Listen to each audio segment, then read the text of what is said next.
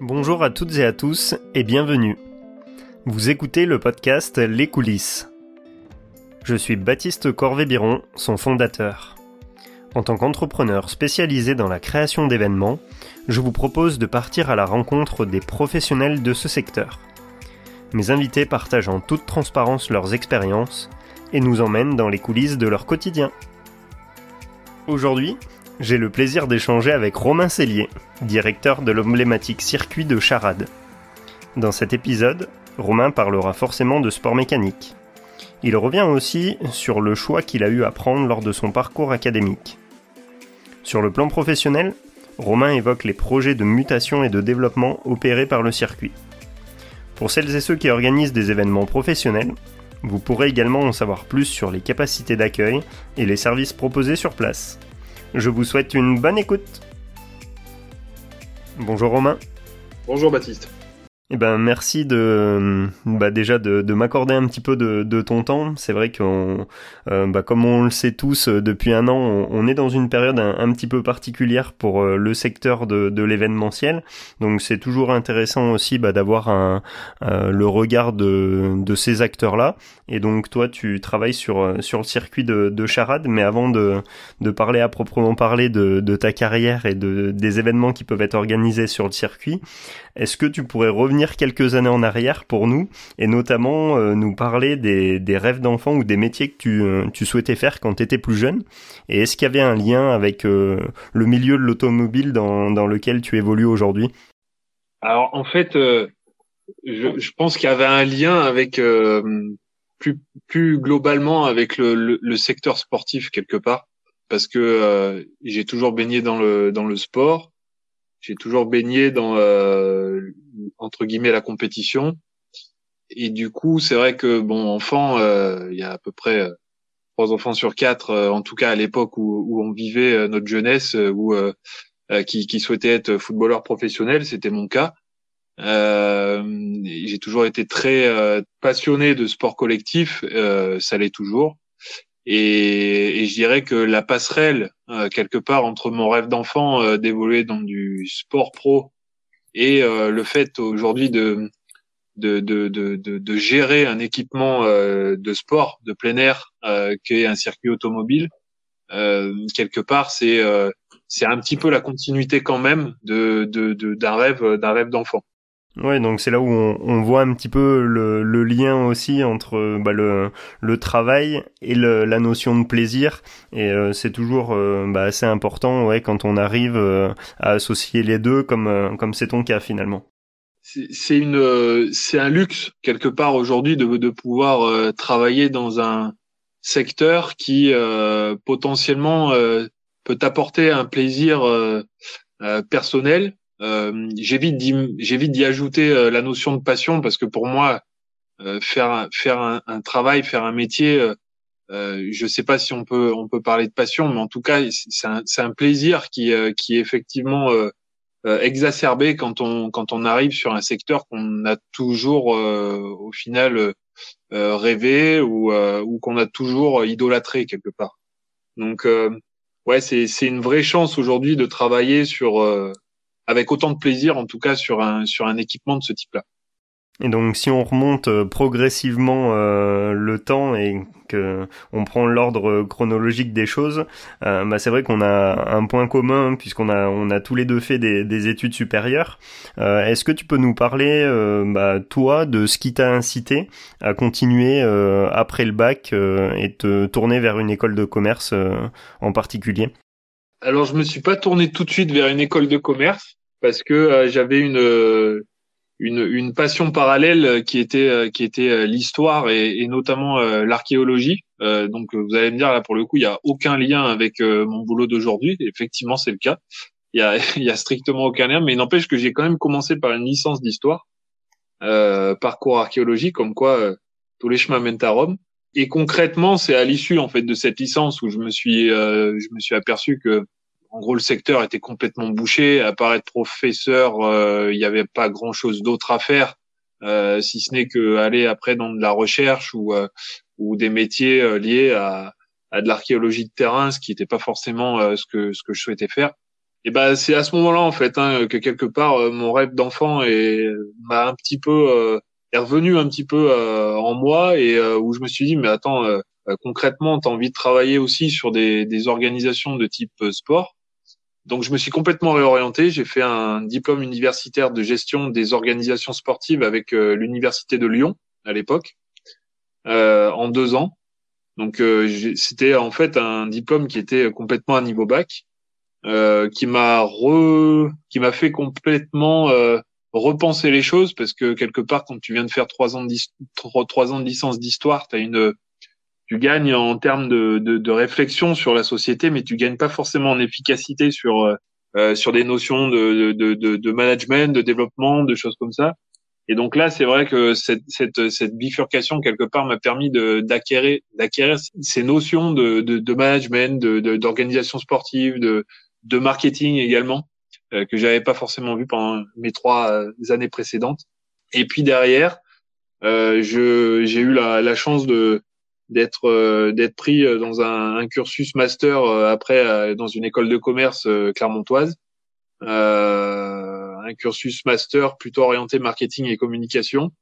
Donc c'est là où en gros j'ai j'ai pu mettre à contribution ce que j'avais appris pendant deux ans sur les organisations sportives et euh, ce que j'allais apprendre en fait pendant deux ans en, en pur marketing et en pure communication, puisqu'en fait le mémoire que j'ai sorti euh, après euh, après ces deux années était euh, orienté euh, sport professionnel et sport professionnel plutôt sur la, la dimension projet de territoire, écosystème territorial, etc. qui qui en gros sont sont développés par par ces ces clubs pro qu'on connaît aujourd'hui, hein, notamment sur la place clermontoise, que sont le Clermont Foot ou le l'AS Clermont-Auvergne. Cette logique-là, je ne l'avais pas encore avec le circuit de charade. Je l'ai eu euh, quelques mois quelques mois après.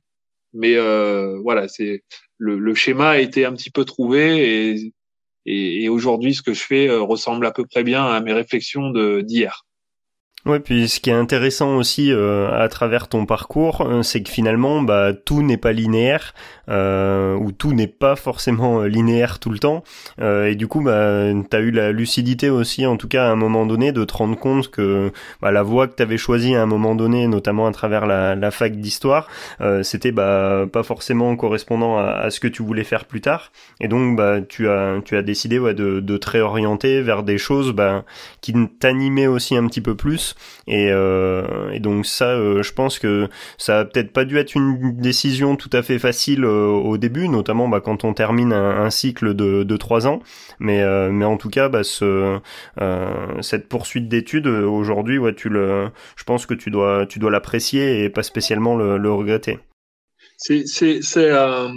En fait, je prends je prends toutes les richesses que, que, que m'ont apporté mes études supérieures quelque part parce que j'ai trouvé autant de autant de compétences quelque part que j'utilise encore, hein, parce que mine de rien, quand on est en faculté d'histoire, euh, on t'apprend beaucoup à écrire, on t'apprend beaucoup euh, le côté rédactionnel, on t'apprend beaucoup à réfléchir sur euh, sur des, des, phénomènes de société, des choses qui se sont passées dans le passé et qui peuvent perdurer dans le dans le futur. Et, et, et ce que ce qu'on fait aujourd'hui, et je fais et là je, je prends le rebond de, de ce que je fais aujourd'hui sur le sur le site, euh, de charade. Ce qu'on fait aujourd'hui sur le site, c'est se nourrir tout simplement du passé, de voir les difficultés euh, actuelles pour pouvoir euh, imaginer demain. Et, et quelque part, je, je, je, pense que mes trois, enfin les trois diplômes que j'ai que j'ai passés pendant mon, mon parcours sup euh, m'ont permis d'appréhender ces, ces, trois dimensions hein, que sont euh, le passé, l'actualité et, et, et, redécouvrir quelque part euh, le, un site ou un équipement ou une société, une organisation à travers son futur. Et là, si on, on reprend euh, bah, ton entrée dans, dans la vie active et euh, notamment bah, le, ton arrivée euh, sur le circuit de charade bah, pour lequel aujourd'hui tu, tu es directeur du, du site, là, cette fois-ci, tu as, franchi les, étapes un peu plus naturellement en étant d'abord chargé de com et marketing puis ensuite euh, directeur adjoint et, et directeur depuis euh, depuis quelques années maintenant. Euh, toi, comment est-ce que tu as vécu en tout cas cette évolution professionnelle au, au, fur et à mesure? Mon évolution a en fait accompagné l'évolution également du circuit parce que je suis arrivé sur le, le, circuit de Charade en 2010 fin 2010. Alors je vais peut-être pas compter 2010 parce que c'était vraiment à la fin, donc du coup plutôt 2011, où on était dans un dans une il faut bien voir qu'on était dans une organisation qui était complètement chahutée par bien sûr les éléments extérieurs mais également euh, intérieurs euh, puisque il y avait quasi aucune structure c'était c'était de la gestion à la petite semaine. Enfin voilà, on gère pas un équipement euh, de, de ce type-là avec euh, cette envergure-là euh, de, de, la façon dont c'était géré avant. Et donc j'ai appris petit à petit, on va dire le métier de, de, de chargé marketing sur ce site, surtout dès lors que le, le, conseil départemental est revenu dans la, dans la boucle en tant que gestionnaire. Donc c'était à, à, partir de 2012.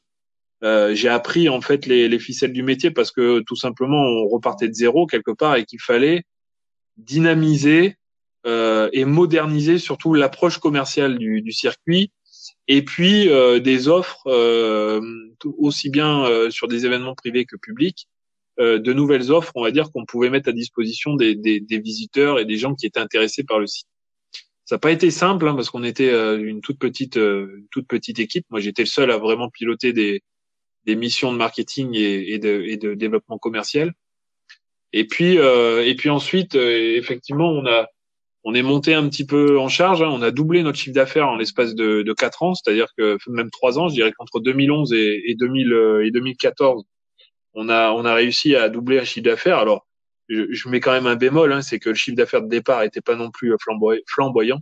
Disons que on peut pas non plus avoir les lauriers de, de ce de cet objectif-là euh, parce que euh, parce qu'effectivement le chiffre d'affaires n'était pas au rendez-vous en 2011. Quelque part cette euh, cette cette période euh, nous a permis de d'apprendre un petit peu euh, à, à, gérer un circuit parce qu'aujourd'hui, euh, en 2011, il se passait rien. En 2012, quand le département est arrivé sur le site, ils ont mis quelqu'un en directeur qui s'appelle Jean Égal.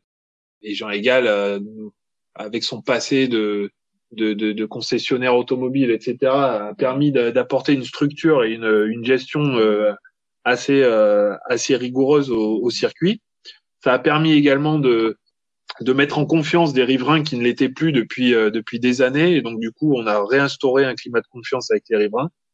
Donc voilà, j'avais effectivement des missions euh, marketing commercial, mais je commençais petit à petit à, à apprendre euh, la partie relationnelle avec l'environnement proche, hein, que sont les riverains, les services de l'État, les communes, etc. Et ça, je, je, je, pense que je peux faire un très grand merci à, au, directeur qui était euh, qui était à ma place avant, qui m'a qui m'a très franchement bien formé sur le sujet et très euh, très bien sensibilisé en tout cas à cette euh, cette notion de d'équilibre qui doit y avoir entre ben l'environnement proche et le développement de l'activité sur le circuit. Et cette transmission euh, justement euh, à laquelle tu fais référence, elle a été aussi possible bah, déjà euh, de par la, la, volonté de ton prédécesseur de, de t'accompagner sur sur ces, certains aspects bah, que tu viens d'évoquer, mais également aussi par le fait de ta curiosité. moi, c'est c'est un des aspects souvent quand quand j'anime des, des formations, notamment auprès d'étudiants en, en, école supérieure de, de commerce, bah voilà, et d'être un maximum curieux sur ce qui se passe autour d'eux. Toi, c'est c'est aussi ça ouais, qui t'a servi à, à ce moment-là de ta carrière. Je, pense que quoi qu'il arrive, quand tu veux euh, quand, quand tu veux euh, monter, euh, tu veux franchir des étapes, quand tu veux monter en grade sur une organisation ou un truc comme ça, si t'as pas un minimum de culture et si t'as pas un minimum d'ouverture d'esprit sur le domaine dans lequel tu évolues, tu peux pas aller franchir ces étapes-là. Et quelque part, moi, me travailler sur des notions marketing sans avoir à l'idée et sans avoir conscience du fait des, des problématiques qui, qui, qui, étaient celles de, et qui sont toujours celles de, de Charade aujourd'hui, euh, c'est se tirer une balle dans le pied et quelque part on grandit pas. Donc euh, oui, je suis d'accord avec toi, cette notion de curiosité, d'ouverture d'esprit et de et de, de, de se nourrir d'une culture euh, d'un secteur d'activité, c'est très très important en tout cas pour l'évolution professionnelle. Et là, je vais, euh, je vais faire plaisir entre guillemets à, à ton côté euh, bah, qui s'intéresse à, l'histoire. Euh, est-ce que tu peux revenir bah, sur celle du, du circuit qui, bah, si je dis pas de bêtises, a été créé à la fin des, des années 1950 et qui du coup a vraiment, de par son lieu, de par son environnement et du coup aussi de par son, son passé, certains traits de caractère qui lui sont assez propres propre et, et assez singuliers. Donc, est-ce que tu peux nous les nous les rappeler pour ceux qui qui ne connaîtraient pas le, le circuit? Ben, c'est vrai qu'on est on est sur un site qui est qui est qui qui qui a plus de 60 ans d'histoire aujourd'hui, qui est né en 1958 euh, un 27 juillet, puisque l'inauguration a eu lieu ce, jour-là. Euh, ce jour-là, il y avait euh, un tapis de stars euh, du sport auto qui était qui était présent sur sur sur le circuit. Alors évoquer des noms qui qui n'évoqueront peut-être pas grand-chose à, à, une jeune génération, mais il y avait des, des pilotes de, de renom à l'époque qui évoluaient sur Ferrari, sur Porsche ou sur d'autres sur d'autres constructeurs. et puis petit à petit, ce circuit a en fait, ce circuit a tout de suite été euh, sur le plan international. C'est-à-dire que euh, la volonté de la Fédération française du sport auto de l'époque, c'était de créer un circuit de montagne euh, pour pouvoir répondre à euh, quelque part un phénomène de mode qui pouvait euh, commencer à, à, à être au premier plan avec le Nürburgring, avec Spa-Francorchamps en Belgique. Et en fait, Charade a tout de suite été sur le plan international puisque en 1965, donc euh, ça fait que sept ans après hein, sa première course, en 1965, il, il a accueilli euh, son premier Grand Prix de Formule 1. Un premier Grand Prix de Formule 1 qui a été euh, remporté par Jim Clark, qui également voilà est un nom extrêmement important pour des connaisseurs de sport auto, mais qui pour des novices, moi très clairement, hein, quand je suis rentré en 2010, vous pouviez me parler de, de Jim Clark, je savais absolument pas qui c'était. Euh, vous pouvez me parler de Jackie Stewart qui a gagné les deux autres Grands Prix de Formule 1. Je, je savais absolument pas qui c'était. Donc euh, c'est une histoire qui est riche, mais qui au final est très condensée parce que les heures de gloire du circuit de Charade, c'est 1965-1974. Donc en l'espace de neuf ans, on a créé une sorte de légende autour d'un circuit qui a quand même accueilli euh, dans cet espace-temps quatre grands prix de Formule 1 et euh, une petite dizaine de grands prix moto euh, et des motos donc type euh, championnat du monde avec un point d'orgue qui est en 1974 où en 1974 140 000 spectateurs étaient massés sur le circuit. Donc aujourd'hui, quand on arrive à faire des week-ends à 10 000 personnes, on est content. Euh, il faut savoir qu'en 74, ils étaient 140 000 autour du circuit. Donc il y a, ce circuit a contribué à la, la légende d'une véritable époque euh, où euh, où il y avait une véritable insouciance hein, quelque part. Euh, donc du coup, euh, euh, on a pu se permettre beaucoup de choses. Hein. Quand je vois moi des images du, du, du, dernier Grand Prix moto en 74, bon ben on n'avait pas on n'avait pas de, de barrière pneumatique, on n'avait pas de, de, de, tech pro autour du circuit. Hein. C'était c'était de la de la vulgaire botte de paille qui était qui était à même le sol. Les spectateurs étaient sur les bottes de paille, regardaient les motos passer à 2 mètres 2. Enfin, tout ça, on, bien sûr, on ne, on, ne, on, ne, peut pas le revivre aujourd'hui, euh, vu les, les, circonstances de sécurité et vu les conditions de sécurité qu'on nous demande de, euh, de, de, de, de, garantir sur un circuit, ce qui paraît assez logique d'ailleurs. Mais c'est vrai que cette époque-là, elle a, elle a quand même, euh, elle a quand même été très, très. Enfin, on ressent encore beaucoup d'affect de personnes qui ont connu cette époque-là.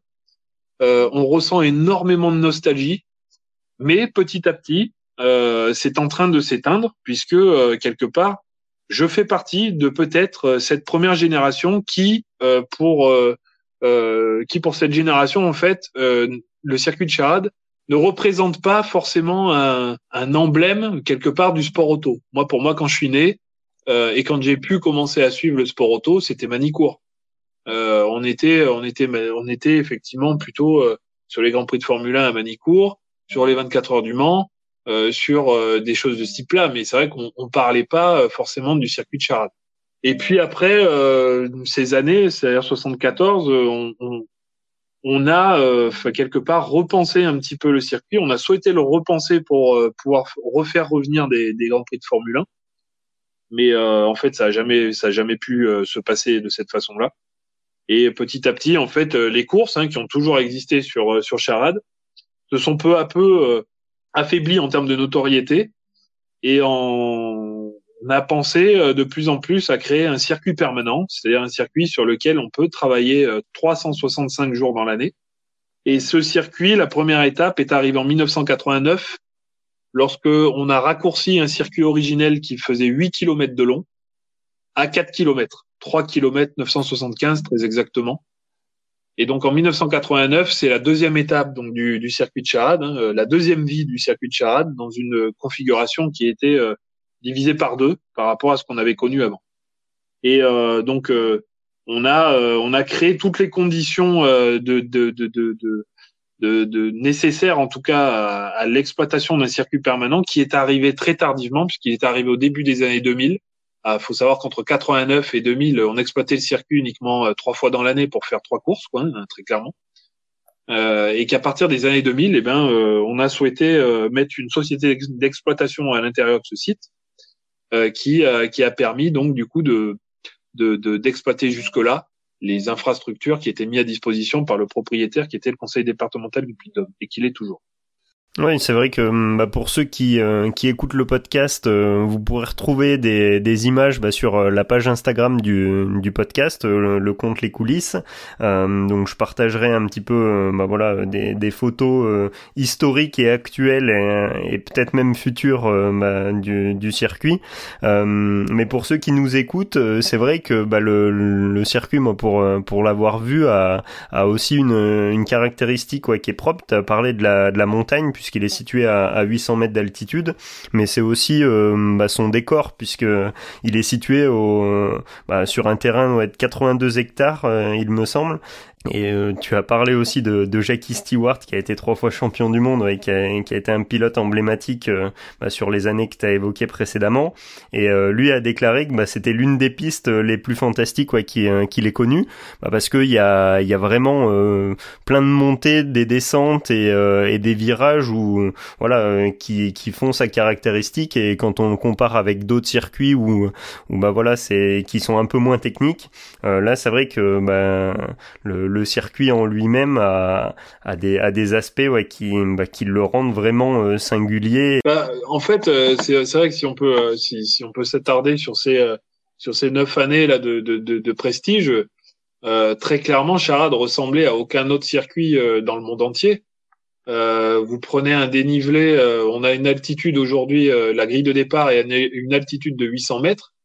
elle l'était déjà à l'époque mais vous preniez un dénivelé de quasiment euh, 200-300 mètres, qui est un dénivelé négatif en fait, puisque dès lors que vous arriviez sur euh, sur le deuxième virage de l'ancien circuit, vous aviez une descente qui était vertigineuse en direction de, de Clermont, euh, ponctuée de de, de, de, de, de plusieurs virages qui étaient euh, extrêmement difficiles à prendre. Euh, et d'ailleurs, beaucoup de pilotes de l'époque disaient que de toute façon, même en une course, ils n'arrivaient pas à, a complètement euh, intégré les virages du circuit parce que ça tournait dans tous les sens, ça tournait très régulièrement, ça freinait fort, ça, reprenait, ça reprenait euh, de, de, la vitesse après quand on avait passé Grave Noir. Enfin, il y, avait énormément de, de points qui faisaient que ce circuit était fabuleux et qu'il était très attendu euh, par les gens, par les pilotes de l'époque hein, qui, qui participaient à, à des euh, championnats du monde de Formule 1, à des euh, à des trophées euh, prototypes de, de l'époque, à au Tour de France auto hein, qu'on retrouve aujourd'hui. Hein. Le Tour auto revient parfois sur le circuit de Charade. Bah, à l'époque, le Tour auto c'était c'était un, un espace de d'essai et de développement pour les constructeurs. Il hein. faut savoir qu'ils amenaient leurs protos sur sur le Tour auto pour pour vraiment encore parfaire des réglages du développement, etc. sur ces autos. Donc du coup, euh, on avait ce privilège-là d'avoir ça à Clermont, enfin en tout cas sur les hauteurs de Clermont. Et, et cette notion de circuit de montagne, elle, existe toujours aujourd'hui parce que euh, on est le dernier circuit de montagne de France. On est euh, le seul circuit qui propose autant de virages sur un circuit aussi condensé, puisqu'aujourd'hui c'est 22 virages sur 3 km 975. Donc ça freine très fort et très régulièrement et ça tourne très très régulièrement également sur sur Charade aujourd'hui. mais voilà, tout ce qu'on a tout ce qu'ils ont vécu, c'est-à-dire sur ces neuf ans de, prestige et de légende qu'ils ont vécu euh, dans les années euh, euh, 60, quelque part, euh, euh on, c'est un petit peu la, tâche que nous avons aujourd'hui, c'est, de, tenter de, de refaire vivre certaines choses, de refaire vivre la passion sur Charade, mais d'une façon différente. Ouais, justement, bah, je pense que la, transition est, toute trouvée pour euh, bah, pour en parler, puisqu'il y a, il y a quelques mois, une entreprise privée bah, s'est associée au, au, conseil départemental du Puy-de-Dôme euh, concernant de nouveaux projets de développement pour euh, pour le circuit. cette société, c'est GCK. Est-ce que tu peux nous, nous présenter bah, le, le, projet et ses différentes phases et, et les ambitions aussi que qu'il y a derrière cette bah, ce partenariat-là public-privé? Alors ouais, faut faut, faut déjà savoir que moi je je travaille depuis 2017 euh, euh, sur la constitution d'un projet de développement euh, durable euh, pour euh, le compte du conseil départemental puisque je travaillais pour le, le conseil départemental à l'époque. Et c'est vrai que le conseil départemental, quand ils m'ont nommé directeur du, du, site, donc en 2017, l'objectif était vraiment ça, hein. c'est-à-dire il faut en gros trouver la, le bon projet pour, euh, en gros, euh, séduire euh, des investisseurs potentiels qui permettront de faire de nouveau entrer Chara dans une dynamique de développement, dans une dynamique de développement pérenne et responsable, responsable vis-à-vis de l'environnement, puisque tu, tu l'as dit tout à l'heure, hein, on est on est au périmètre, on est vraiment dans le euh, la bordure du, euh, de, de, du, du, périmètre chaîne des puits Feuille de Limagne, euh, donc qui est inscrit au patrimoine de, de l'UNESCO et, et on est complètement intégré, je dirais, dans le parc naturel régional des volcans d'Auvergne. Donc, on a cette obligation quand même morale de dire de dire bah, que sur le circuit de Charade, on fait pas que vroom vroom. Euh, et on s'inquiète également de la, de la, partie écologique et biodiversité de ce site parce que c'est un vrai poumon euh, également, ça constitue un poumon pour euh, la, la, métropole de Clermont, euh, de Clermont-Auvergne. Donc, depuis 2017, on y réfléchit. On a été, on y réfléchit. On a fait, on a fait faire des études. On a, on a, on, a mis les choses un petit peu dans, dans, le bon ordre aussi. On a créé des événements, notamment en partenariat avec PHA, Claude Michi, qui, qui ont, qui ont extrêmement bien forcé, enfin fonctionné et qui, qui surtout ont, ont, permis de remettre de la lumière sur le sur le site et donc d'attirer un peu plus l'attention effectivement sur le sur le circuit de charade. Et puis euh, est arrivé euh, un moment de, de, structuration de ce projet qui est qui est arrivé donc euh, à partir de la fin 2019 où on s'est orienté sur quelles sont les offres quelque part que le futur circuit de charade va pouvoir développer pour être différenciant, pour apporter une solution à la mobilité de demain et euh, pour concilier, je dirais, la passion de l'automobile avec la transition énergétique qu'on connaît au niveau de la mobilité aujourd'hui. Et euh, là-dessus est arrivé euh, effectivement euh, GCK, Green Corp Connection, donc qui est le groupe qui s'est qui s'est associé au département, alors qui a qui a eu une démarche très volontariste puisque en fait ils sont arrivés sur sur un projet qui était déjà plus ou moins esquissé. ils y ont apporté euh, leurs pattes euh, supplémentaires et quelque part euh, ça a été simple pour tout le monde puisque euh, cette ce groupe Green Corp Connection est en fait un, un écosystème de sociétés industrielles autour de de, de, de, de l'écologie, autour de la production d'énergie verte et autour de tout ce qui est modalité de mobilité de demain. C'est-à-dire qu'ils travaillent sur autant euh, ce qu'on peut appeler du powertrain électrique ou euh, sur la fuel cell hydrogène, enfin voilà, des choses un petit peu euh, de ce type-là. GCK est arrivé en deuxième semestre 2020. Euh, alors c'était formalisé un petit peu avant, hein, mais comme tu le sais, hein, quand on est dans ce, cette logique de, de cession-acquisition, enfin je sais pas comment on peut appeler ça, mais en tout cas voilà, il y a ces, ces logiques de, de confidentialité qui font qu'on pouvait pas forcément parler avant, mais quelque part, ça s'est fait euh, en catimini, euh, pas en catimini, mais en tout cas sous des notions de confidentialité, qui faisait que ça, ça a permis d'aboutir euh, en fin d'année 2020 euh, sur la création d'une société qui s'appelle la SAS, donc Société par Action Simplifiée, GCK Charade, qui est portée aujourd'hui dans sa majorité par le groupe GCK, et puis par une, une autre société qui s'appelle Charade Énergie, qui aura vocation à produire de l'énergie solaire sur site. Et donc là, l'objectif, c'est euh, c'est euh, bah, également d'accueillir donc des événements euh, euh avec des bah, des véhicules plus verts entre guillemets, comparativement au passé où bah, c'était uniquement des des véhicules thermiques, et également bah, pouvoir être de plus en plus autonome au niveau de la de la production d'énergie, si j'ai bien compris. C'est c'est extrêmement bien résumé. je dirais que euh, faire, enfin, développer la mobilité de demain sans penser à son à son euh, ravitaillement quelque part en, en électricité, euh, au stockage de l'électricité, à la production de l'électricité, sans penser à ces choses-là, je pense que c'est se tirer une balle dans le pied parce qu'on sera jamais vertueux. Et, et, la logique de ce projet qu'on est en train de, de mettre en œuvre, c'est bien, c'est bien, c'est bien ça, hein, c'est d'être vertueux sur toutes les chaînes de, sur toute la chaîne de valeur de la, transition énergétique, donc de la production jusqu'à euh, la, mise en scène par des événements euh, quelque part euh, compétition ou pas compétition, mais de la mobilité de demain. Et donc si on revient un peu plus euh, bah, à toi Romain, euh, ça fait depuis 2017 donc tu es directeur du site, tu as parlé bah, que tu avais contribué à, au développement et à la construction en tout cas du, du projet euh, bah, qui, qui se met en place. Euh, quels sont également aussi bah, les, les autres périmètres de, de tes actions euh, bah, en dehors de, de l'aspect plutôt stratégique et, et, structurel, il y a aussi bah, des aspects managériaux et, et un peu plus opérationnels.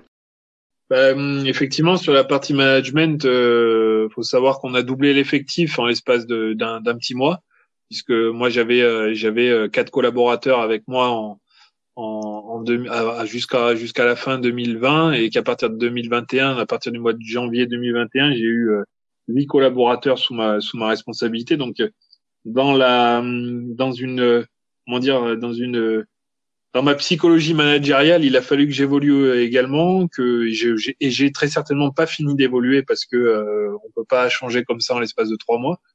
Mais euh, à mon sens, euh, c'est une, une, nouvelle étape pour moi parce que quelque part, l'équipe est plus dense, l'équipe revêt différentes compétences qu'on n'avait pas forcément avant. Et puis ils proviennent quasiment tous de, de, milieux très différents. Donc du coup, il faut il faut faire matcher un petit peu tout ça. Il faut il faut coordonner bien sûr les actions de chacun. Donc euh, ça c'est la c'est la c'est c'est cette logique euh, managériale que qui qui est la mienne aujourd'hui, euh, avec une place peut-être un peu aussi euh, euh, importante puisque comme tu sais on est dans la construction d'un projet et je pense que euh, si on veut être efficace, il faut absolument que cette cette construction de projet soit partagée et j'irais même que les que les les personnes qui opèrent pour ce projet soient également contributeurs. Et euh, c'est pour ça que il y en a qui aiment, il y en a qui aiment pas, mais moi je, suis plutôt adepte d'un management participatif et, de me dire que euh, sur cette notion de, projet, faire participer les équipes à la contribution et à surtout l'évaluation de ce qu'on met en place sur le site, c'est c'est pour ma part un, objet qui est très très important en tout cas dans la réalisation de ce, ce projet là. Et puis ensuite, il y a effectivement la, la partie euh, commerciale, puisque euh, euh, tu le sais aussi, je, je revais le, le, le, un peu quelque part le poste de directeur commercial sur cette structure. Mon rôle aujourd'hui est d'aller chercher des d'aller chercher des, des, des grands comptes en fait qui vont venir s'installer sur le sur le sur le circuit pour faire du développement, pour faire du séminaire, pour faire des choses comme ça, euh, pour créer des événements nouvelle génération donc euh, voilà, on est euh, on est effectivement à la, croisée des chemins en tout cas pour pour le circuit de charade. Moi, j'essaie d'opérer euh, d'un point de vue de la gestion, d'un point de vue du management et d'un point de vue du commerce. Et en parallèle donc euh, bah, des, des, différents projets et notamment de se tourner vers de l'énergie euh, plus euh, plus responsable et plus verte comme comme tu l'as dit bah, depuis l'arrivée il y a quelques mois de du groupe GCK. Il y a également bah, de, des, des, travaux qui ont été planifiés et qui sont prévus et et qui vont bah, qui vont évoluer sur les, les prochains mois pour euh, bah, renouveler euh, bah, différents espaces, que ce soit les, les, tribunes, mais aussi les espaces réceptifs. Euh, Est-ce que tu peux justement bah, nous, euh, nous parler un petit peu des, des événements qui peuvent aujourd'hui être reçus sur, sur le circuit et qui pourront bah, l'être avec bah, voilà, différentes rénovations dans les prochains mois? Eh bien, oui, oui. Alors déjà, on a cette année, on, c'est dit cette année, mais j'espère, je croise les doigts que, que cette que le contexte sanitaire se détende un peu parce que très clairement c'est c'est un vrai problème pour le, le c'est un vrai problème pour l'événementiel. Euh, tu es bien placé pour le savoir et c'est euh, et c'est également un, un, vrai problème pour toutes les infrastructures qui potentiellement peuvent recevoir de, de, de l'événement. Donc c'est notre cas. Euh, faut savoir que la compétition automobile a été quand même très très euh, très très marquée l'année dernière euh, par de diverses annulations, divers reports, divers. Euh, donc l'économie a été très marquée hein, de, de, ce niveau-là. Donc nous, on a normalement 25 journées grand public cette année. réservées à tout type d'événements. Donc, on parle de la compétition automobile. La première qui aura lieu, c'est le Grand Prix camion début juin, le premier week-end de juin. Euh, et puis après, ben c'est tout le c'est tout le, paradoxe qu'on essaie de on essaie de, de, de nourrir aujourd'hui euh, sur ce projet. Euh, deux semaines après, après, on reçoit le Charade Electric Festival. Donc tu vois, on passe rapidement en fait hein, d'un un événement complètement thermique à un événement 100% 100% green. Et donc le Charade Electric Festival, c'est le salon euh, je dirais c'est the place to be au niveau de la, de la région. c'est le salon des mobilités de demain Auvergne-Rhône-Alpes. Euh, qu'il faut euh, qu'il faut pas rater parce que c'est à cet endroit qu'on va pouvoir euh, essayer tout un tas de, de, solutions de mobilité de demain. Hein. Ça va du gyropode, de la trottinette, en passant par du vélo, en allant sur du, du véhicule, bien sûr, hein, de la voiture. Il y a aussi un ou deux constructeurs poids lourds qui veulent qui veulent être sur place pour pouvoir montrer que le monde du transport est également en train de se convertir. Donc voilà, tout, tout ça est en train de changer donc on souhaite le montrer au travers de cet événement-là.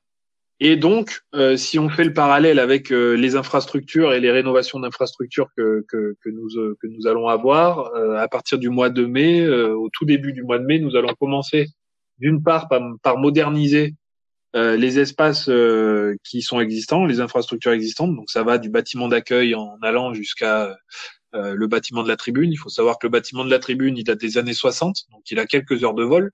Donc il faut effectivement le, le moderniser et le rendre euh, plus euh, plus au standard, je dirais, de ce que de ce qu'attendent les entreprises d'aujourd'hui en termes de, de confort et de et, de euh, et d'expérience sur sur un événement privé ou public. Et puis la grande nouveauté, c'est qu'on va on va implanter en gros une une, une brasserie au circuit, au sein du circuit, au niveau de la, de la passerelle qui aujourd'hui est, est, siglée Michelin, mais en tout cas voilà, on a cette cette, cette passerelle et donc euh, la, la, possibilité pour le public de venir ce public visiteur, visiteur extérieur euh, en semaine, en week-end, de venir se restaurer sur le circuit à partir de l'été normalement, si tout se passe bien. Euh, cette, cette structure pourrait être disponible à partir du mois de juillet. Donc, euh, on refait un petit peu l'histoire là-dessus, puisque euh, dans les années 90, on a détruit un restaurant sur Charade qui était en lieu et place de ce que nous allons bâtir aujourd'hui. Donc euh, voilà, on, refait un petit peu euh, l'histoire du site grâce à cette, euh, ce, nouveau bâtiment. Et donc, bah, comme tu, tu en as parlé, il y a des événements à la fois bah, autour du, du milieu automobile et même des, des courses bah, qui, qui peuvent être accueillis, mais il y a également aussi bah, des séminaires, des événements professionnels, bah, via les espaces réceptifs qui existent à la fois dans la tribune, mais également dans d'autres bâtiments où euh, bah, finalement les entreprises qui viennent peuvent alterner entre des réunions de travail et euh, bah, éventuellement aussi des, des, activités sur le circuit ou, euh, ou euh, sur les 82 hectares en tout cas bah, du, du, terrain global entourant la, la piste. Est-ce que tu peux nous, nous détailler aussi là encore une fois bah, le, le, nombre de personnes qui peuvent être accueillies et, et ce qui est à disposition bah, des entreprises qui, qui viennent se réunir et, et travailler bah, sur Charade? Alors, ouais, c'est sur la partie séminaire, effectivement. Alors bon, euh, je dirais que on, peut aller, euh, on peut aller d'un groupe euh, d'une petite dizaine de personnes qui va faire en gros une réunion commerciale et dans la foulée voudront faire un petit peu de pilotage ou autre chose. Hein, on a, on n'a pas que du pilotage sur site. Hein, il peut y avoir il peut y avoir diverses activités. On est en train de monter un escape game, on est en train de monter des parcours en VTT à l'intérieur du site. Donc voilà, il y a, y a, une multitude de, de possibilités d'activités sur le site. Mais c'est vrai que d'un point de vue nombre, ben ça va d'une petite dizaine à la possibilité de recevoir des groupes jusqu'à 200, 300 personnes sur une journée. Alors je, je te cache pas qu'avec le contexte actuel, 300 personnes, c'est un peu compliqué.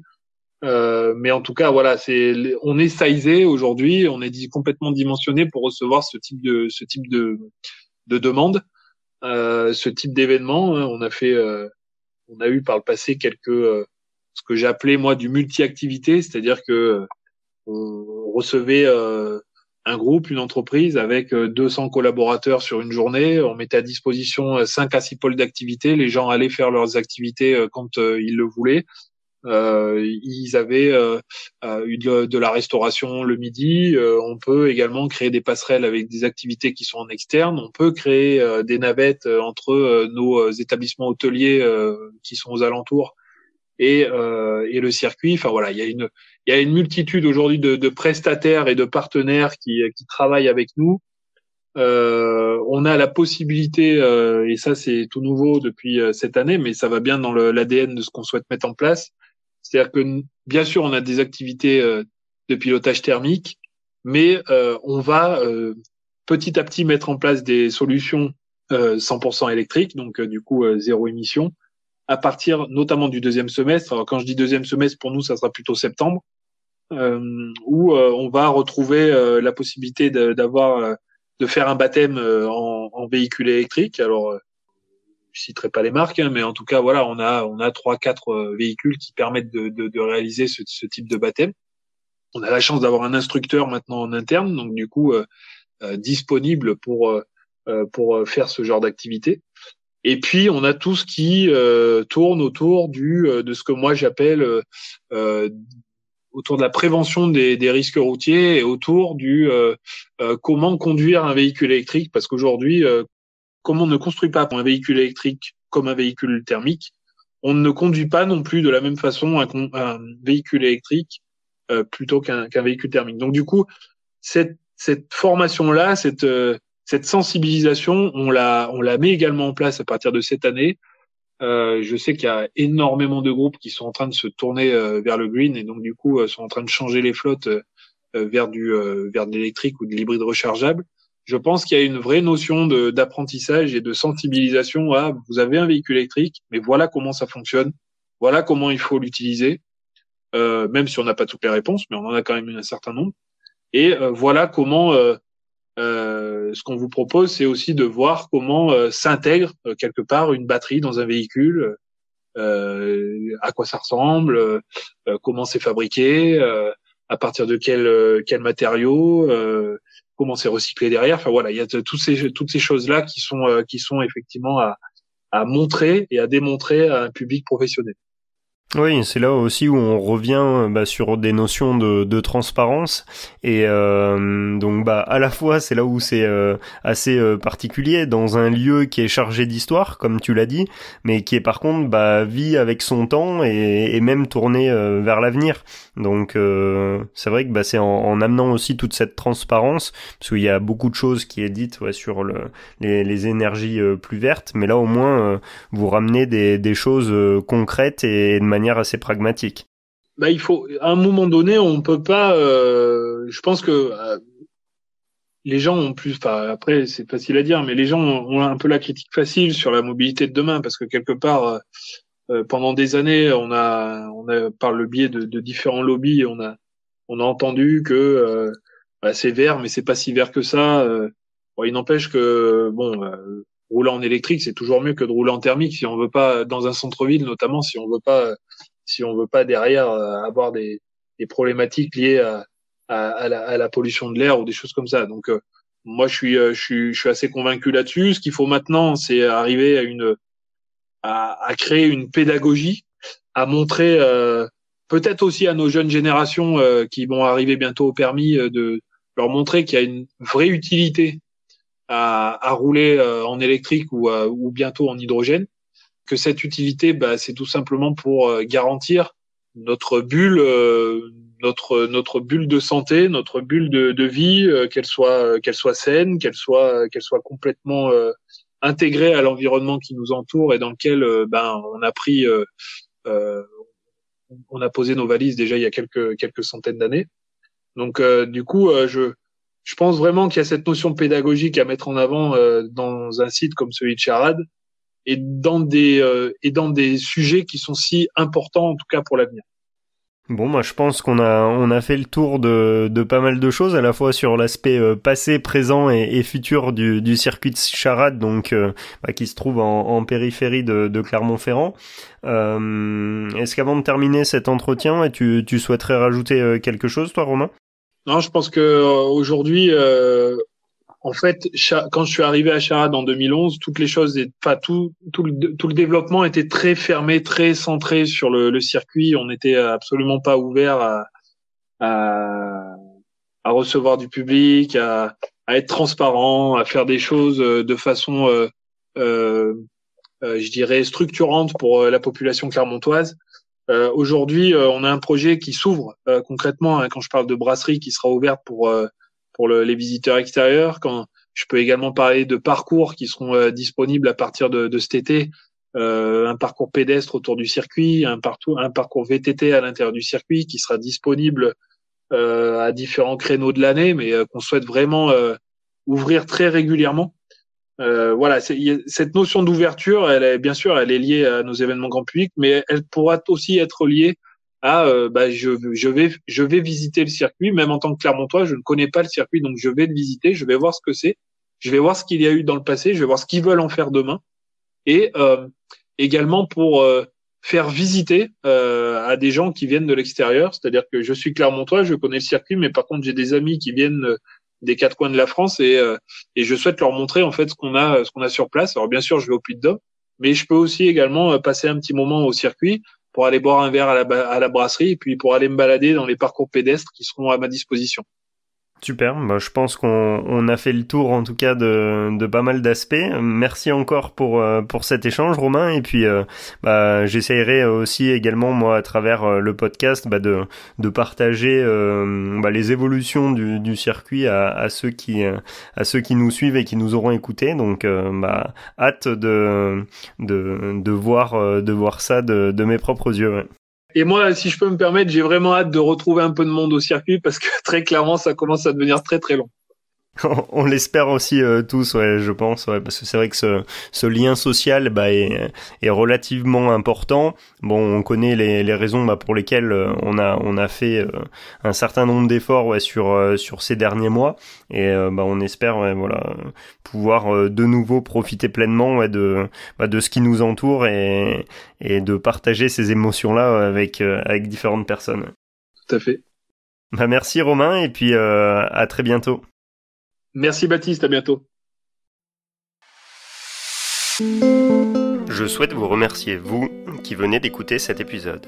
J'espère qu'il vous aura donné envie d'en savoir plus sur l'événementiel et donc d'écouter les prochains enregistrements. Si vous souhaitez m'aider à faire connaître les coulisses, vous pouvez vous abonner et donner une note au podcast sur votre plateforme d'écoute.